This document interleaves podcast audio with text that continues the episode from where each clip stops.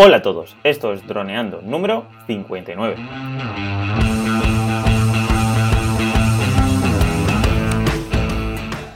Bienvenidos a este lunes 24 de septiembre al podcast de temática del dron en el que aprenderás a ganar dinero con tu dron. En el programa de hoy vamos a hablar sobre los planes de vuelo. Pero antes recuerda que nos puedes contactar por Facebook, vía web en droneando.info o vía mail en contacta.droneando.info. Como siempre, estamos Cayetano Plano, especialista en drones, y yo, Dani Bro, especialista en apps. Hola Calle, ¿cómo estás?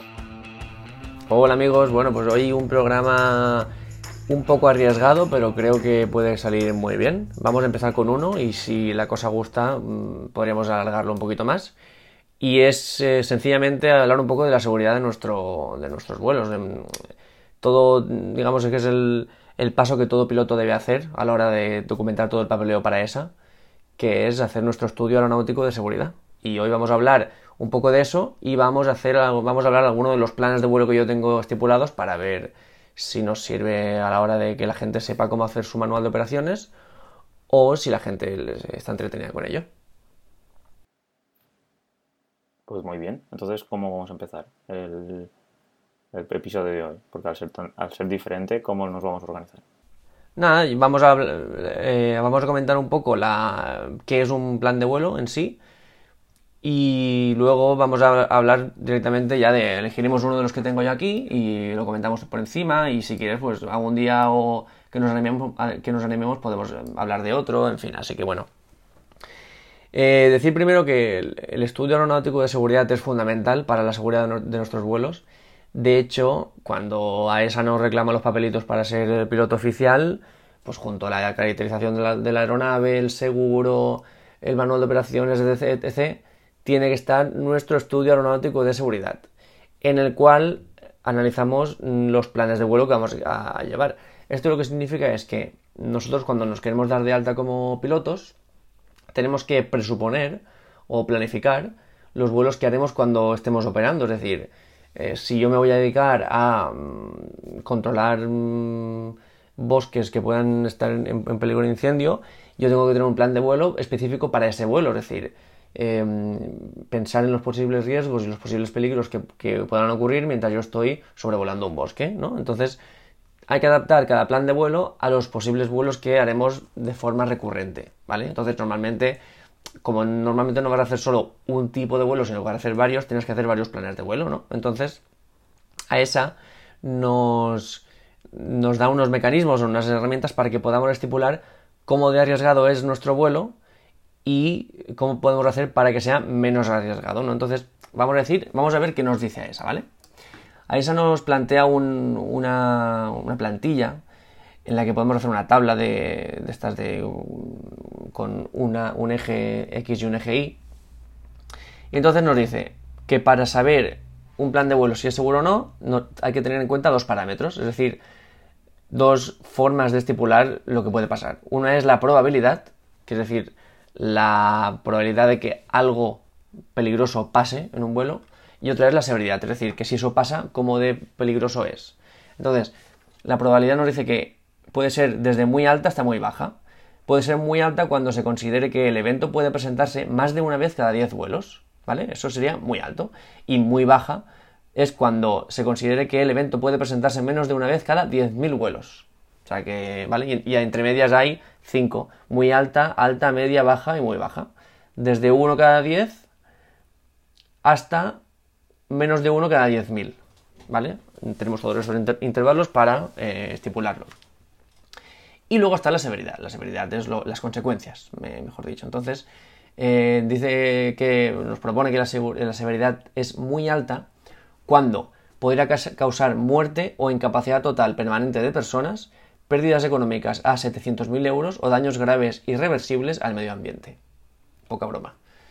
O muy baja, que es cuando podría resultar en pérdidas económicas inferiores a 1.500 euros, ¿vale? Y lo mismo, entre muy alta y muy baja, cinco intervalos, eh, pues por ejemplo, leamos la media para, para entenderla, dice, la severidad puede ser media cuando podría causar lesiones o enfermedades ocupacionales que resulten en uno o más días de trabajo perdidos, pérdidas económicas entre 7.000 y 150.000 euros o daños mitigables al medio ambiente sin necesidad de aplicación de medidas de corrección.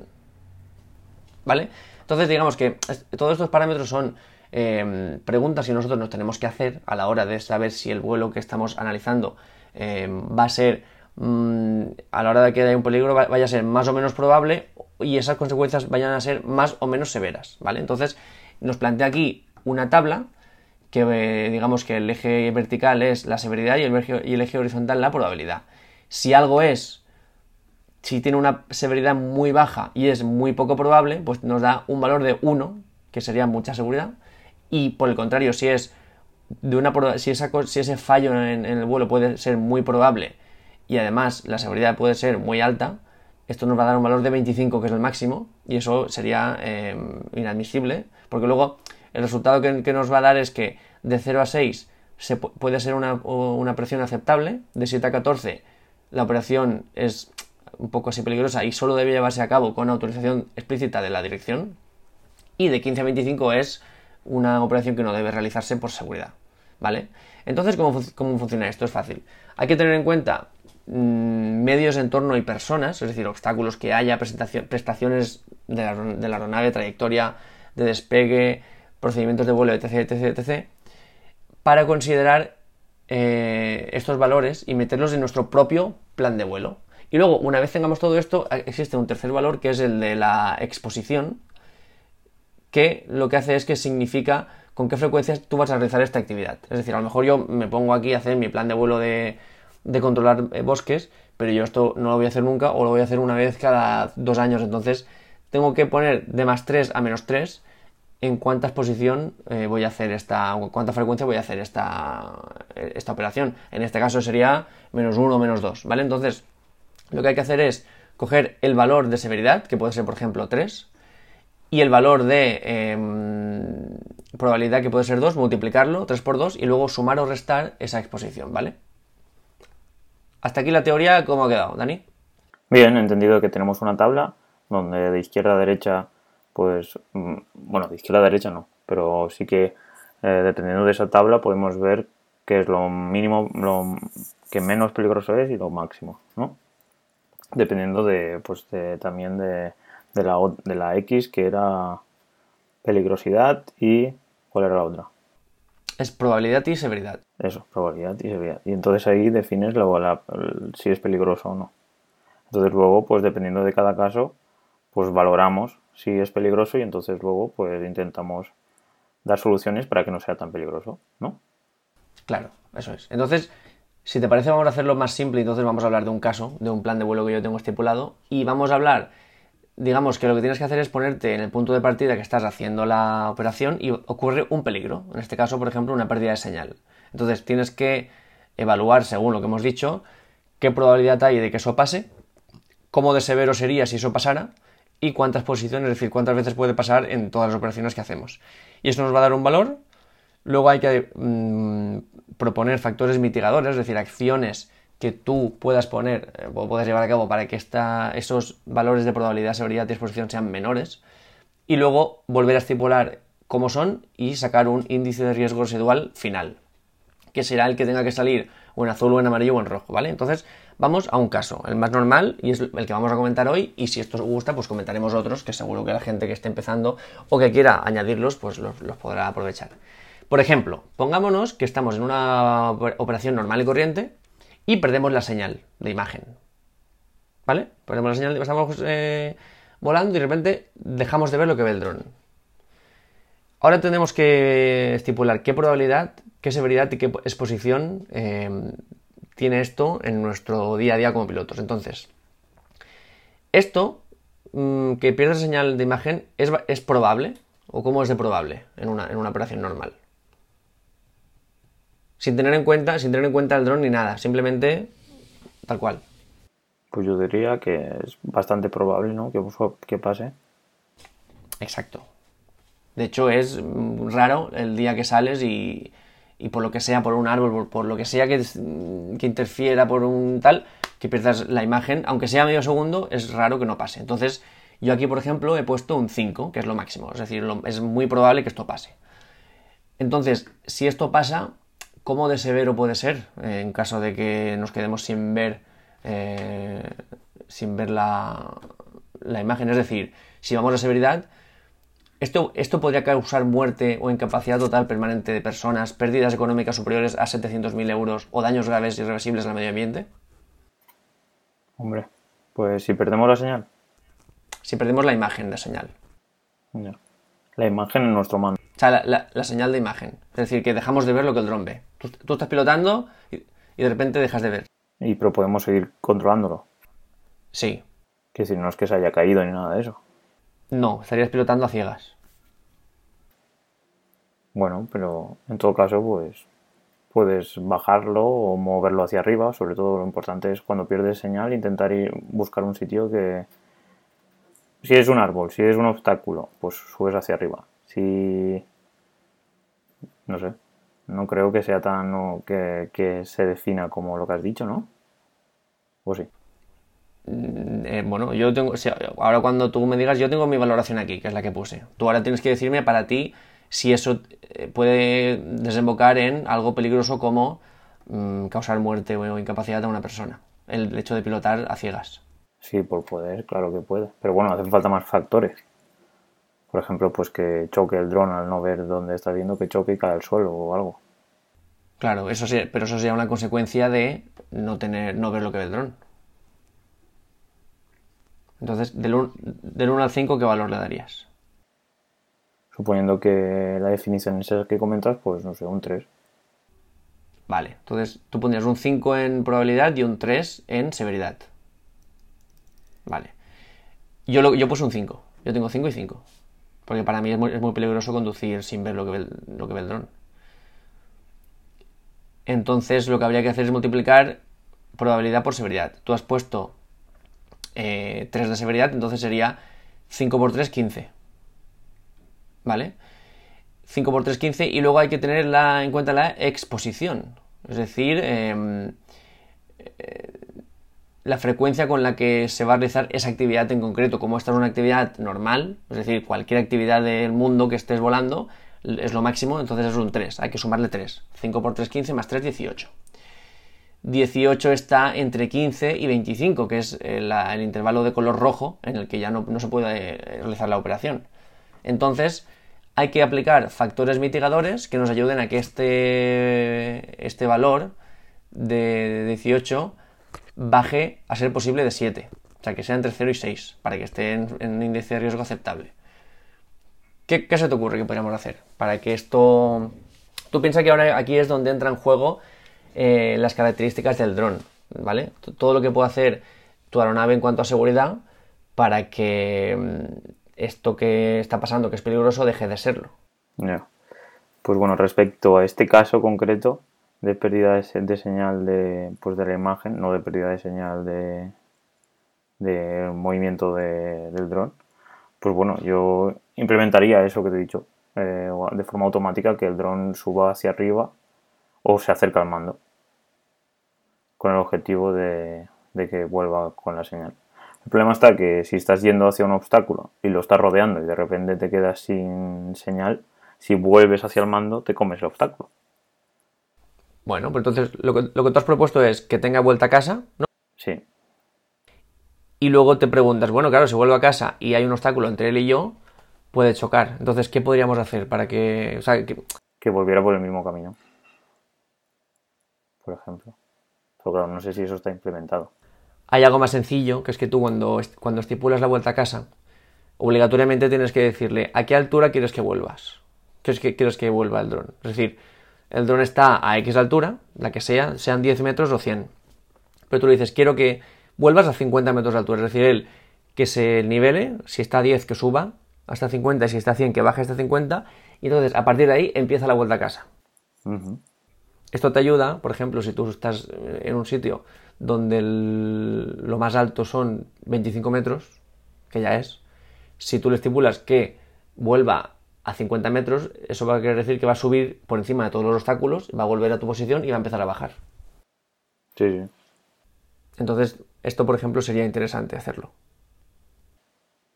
Sí, sí, sí, sería la, vamos, La cuestión es eh, intentar definir eso, qué número mitiga el factor riesgo.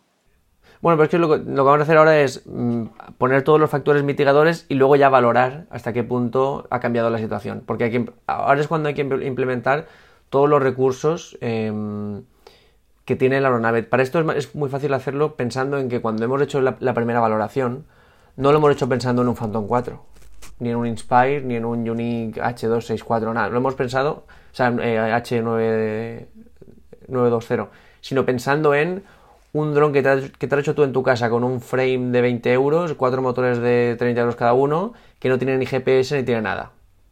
Muy bien. ¿Vale? Entonces, ahora de repente dices, vale, pero es que lo que tengo es un Phantom 4. ¿Qué, tengo? Pues para, empezar tengo vuelta a casa. Para seguir tengo GPS. Y no solo tengo GPS, cobertura de GPS, sino de GLONASS, que es la, el, enlace de satélite eh, ruso. Entonces, ya tienes más calidad de señal que si solo tuvieras GPS. Sí. ¿Vale? Pues también tienes sistemas de, que detectan obstáculos. Y otro tipo de sistemas. Claro. Entonces todo esto hay que ir poniéndolo encima de la mesa para que la situación cambie. Por ejemplo, te comento yo un poco lo que hice. Para que no se pierda la señal de imagen, entonces yo pongo aquí la distancia de la, de la aeronave con la emisora no se acercará al máximo alcance de radioenlace, que en el caso del Phantom 4 es 3 kilómetros, con condiciones óptimas. Entonces, si tú estás operando a dos y medio, es fácil que esto se pierda, pero si estás operando a, operando a medio kilómetro, es más difícil que se pierda la señal, o sea, la imagen. Entonces, esto ya es un factor mitigador. Es decir, yo no voy a hacer operaciones y voy a estar a 3 kilómetros del, del dron, voy a estar a medio kilómetro o a 200 metros. Esto ya te ayuda. Esto reducirá las probabilidades de perder señal de imagen. Luego, la aeronave dispone de vuelta a casa, que se activará en caso de que la señal de imagen se pierda. ¿Vale? Tú puedes decir que no se active o que solo se active cuando se pierde la señal de radioenlace, pero también que se, que se active cuando se pierde la señal de imagen. Entonces, hay que estipularlo. Eh, y entonces, como tiene GPS y GLONASS, esto va a ser de mucha calidad. La, la vuelta a casa va a ser de gran precisión. Y aparte, el detector de obstáculos evitará todas las posibles colisiones con obstáculos mientras vuelve. El sistema de posicionamiento visual, que es este sensor que tiene el dron para saber cómo está respecto al suelo, ayudará a que la aeronave mantenga su altura estable y aportará más precisión al, posicionamiento. Esto es todo lo que se me ocurrió a mí poner. Y te lo aceptaron, ¿no? Exacto. Yo aquí, una vez hice esto, yo tenía eh, una, una, mm, valoración principal de 5 en cuanto a probabilidad, 5 en cuanto a severidad y 3 en cuanto a exposición. Porque para mí volamos, me imagino que estoy volando con un dron que es un cacharro que no tiene nada de GPS y de repente me quedo a ciegas. Pues para mí eso es muy peligroso, porque puedo chocar contra cualquier cosa, no tiene vuelta a casa, etc, etc, etc.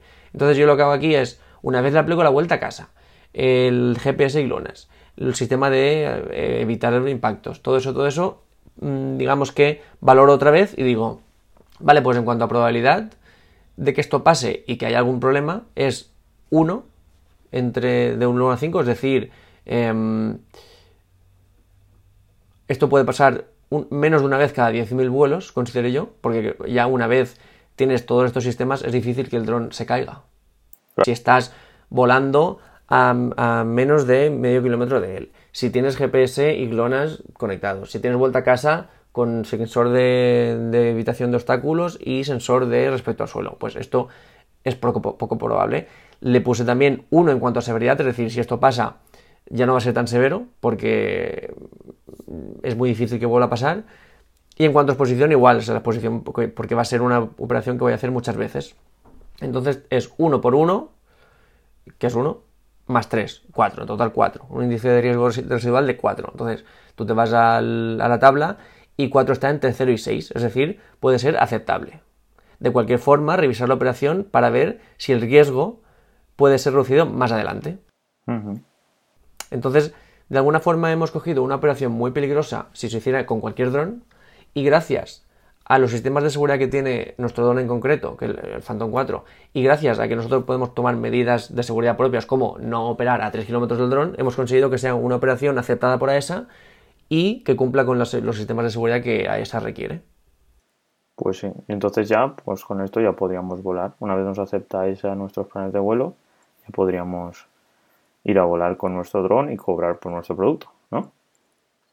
Porque la pregunta sería, si no tuviéramos esto, vale, pues como todos, bien, como todos sabemos, en YouTube y en todas las plataformas hay infinidad de vídeos de, de dron, ¿no? Y la pregunta es, ¿todos estos tendrán planes de vuelo de los vídeos y de las tomas que están haciendo? Pues seguramente no. Pero claro, es como todo. Tú puedes ir con el coche sin seguro, no pasa nada. Otra cosa es que te pare la Guardia Civil o que tengas un accidente. Entonces, pues claro, ahí está el tema. Tú pues, puedes que no tengas un plan de vuelo y que estés llevando dron toda la vida y nunca te pase nada.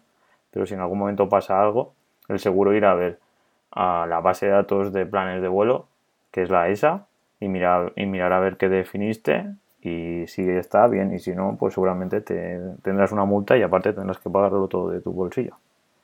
Eso en la teoría. En la práctica ya, pues si no te pillan o algo. En la práctica pues pueden pasar muchas cosas. Este realmente es un punto que mm, hay que comentar dos cosas. Esto es cuando alguien que decide pilotar el, el dron por ocio, y, dice, bueno, pues que eso realmente tú eh, pilotando te enseñas. Bueno, pues sí, es verdad, tú al final pilotando no hace falta que vayas a una escuela porque horas de vuelo bien hechas, con, planificaciones y bien hechas, al final te, te enseñan a pilotar. Pero ¿qué pasa? Que si no te compras un seguro, todos los daños que tú hagas van a ser, eh, lo vas a tener que eh, asumir tú, incluso responsabilidades penales. Y aparte, tú tienes el seguro pero no tienes todo esto, el seguro cuando vaya a, tu plan de vuelo y vea que no existe, va a decir, claro, es que tú realmente no, no, has establecido los elementos de seguridad necesarios, no te vamos a cubrir, porque el seguro no es tonto tampoco y no va a cubrir tus, tus juergas. Eso por un lado. Y por otro, a esa sabe perfectamente que esto es un poco eh, precario aún, porque no existe una metodología ya definida. Pero esto más que nada sirve para que tú como piloto te lo preguntes. Para que tú digas, a ver, ¿qué pasa si pierdo la, señal de imagen en una operación? Y que tú te preguntes, ¿cómo es eso de peligroso? ¿Cómo es eso de probable? ¿Cuántas veces me va a pasar en esta operación? Y luego te preguntes, con el dron que tengo, ¿qué puedo hacer para que esto sea más seguro? Tengo GPS, tengo vuelta a casa, tengo sistemas de evitación de impacto. Y que tú mismo te hagas esas preguntas para que tú mismo cuando estés volando seas un piloto más seguro. Esta es la clave del estudio aeronáutico de seguridad, porque es un estudio más que nada. Entonces, todos tus planes de vuelo sirven para que tú te hagas estas preguntas y luego lo compruebes, porque realmente lo que hay que hacer es esto, enviarlo en el primer envío a esa, y entonces a esa te dice, ok, me parece bien, ahora puedes realizar los vuelos de prueba, que es coger todos estos eh, planes de vuelo y probarlos tú en una zona segura, apartada de, la ciudad, y vayas probando esto, es decir, venga, voy aquí a perder señal y a ver cómo esto se soluciona. Y que tú veas con tus propios ojos si es seguro o no. Esa es la clave. Pues genial, pues yo creo que esta clase y la clase que hicimos hace una semana respecto al queso, a los agujeros de queso, a la seguridad que, de queso suizo, los agujeros, ¿no? Sí, sí, sí, el sistema de seguridad de queso suizo, que fue el, programa 41. Pues yo creo que tenemos ahí dos clases magistrales sobre seguridad en nuestros drones y cómo pues ser unos grandes profesionales, porque claro, como bien has dicho, una cosa es el ocio y otra cosa pues es llegar a, ganar dinero con tu dron, ¿no? Claro. Y estas cosas pues son muy muy muy importantes y las iremos tocando poco a poco hasta pues poder llegar a pues, si tenéis dudas o cualquier propuesta, cualquier iniciativa o duda, pues nos podéis contactar. Pues bueno, pues hasta aquí o algo más que aportar, que No, no, que si lo veo, si lo vemos interesante y la gente lo apoya, podemos traer, traer más planes de vuelo. Yo aquí tengo planes de vuelo para aburrir. De, porque hemos hablado de algo muy sencillo, que es pérdida de señal de imagen en una operación normal, pero eh, pues por ejemplo aquí tengo eh, ¿qué pasa si hay una pérdida de contacto visual con la aeronave al volar por detrás de un obstáculo? Que eso pues, también nos puede pasar, ¿no? Pues podemos comentar eh, varios eh, planes de vuelo para que a la vez la gente sepa cómo hacerlos, porque a la hora de hacer el papeleo es de, lo más complicado y de lo que más preguntas te, tienes que hacer, así que a lo mejor podemos ayudar a, mucha gente. Y nada, por mi parte nada más, recordaros que si os gusta este programa, como el, podcast en general, nos podéis dejar una valoración positiva de 5 estrellas en iTunes o un comentario me gusta en iVoox. Y también nos podéis enviar un mail con críticas, sugerencias, preguntas a nuestro mail de contacto. y eh, en nuestra web podéis entrar, dronando.info. Así que nada, un placer como siempre y nos vemos en el siguiente programa. Pues bueno chicos, nos vemos el miércoles con un poquito de aplicaciones, ¿vale? Así que nada, pasar buena mañana. Un saludo. Chao.